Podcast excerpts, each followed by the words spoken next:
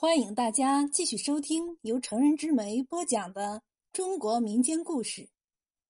今天给大家讲的是陶母结发宴宾的典故。陶母就是东晋陶侃之母。陶侃是一代名将，在稳定东晋初年动荡不安的政局上很有建树。而当时陶母结发宴宾。封坛退札的教子故事也广为流传。陶侃又为孤子，家境贫寒，陶母也是早年丧夫，他含辛茹苦，靠着纺纱织麻维持生计，供养陶侃读书。在教子上，陶母一直教育儿子，交朋友一定要交比自己更有水平、更有文化的人。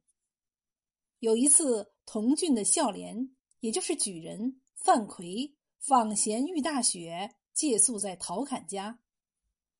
当时天寒地冻，马无饲料，陶母揭去自己床铺上的稻草席，剁碎喂马。由于家中贫寒，无以款客，陶母又偷偷的剪下自己的长发，卖给邻人，换钱购买酒菜。在中国人的观念中，身体发肤受之父母，不敢毁伤，孝至始也。所以头发是不可以轻易剪的。陶母如此举动，足见他待客之诚心。所以范奎大为感动，遂举荐陶侃由县吏拜授郎中。从此以后，陶侃走上了发达的仕途。这就是成语“结发宴宾”的典故，指的是真心待客。陶母还有一个广为传颂的故事是“封坛退闸”。陶侃曾在浙江海洋做县吏，监管渔业，常有下属送东西给他。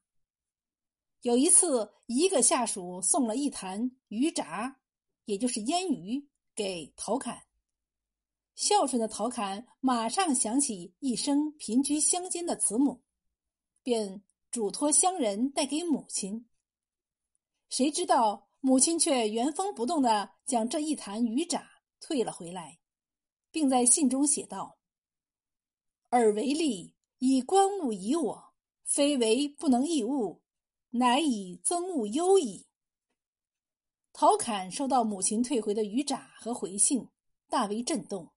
更是愧疚万分，他下定决心，一生遵循母亲教导，清白做人，廉洁为官。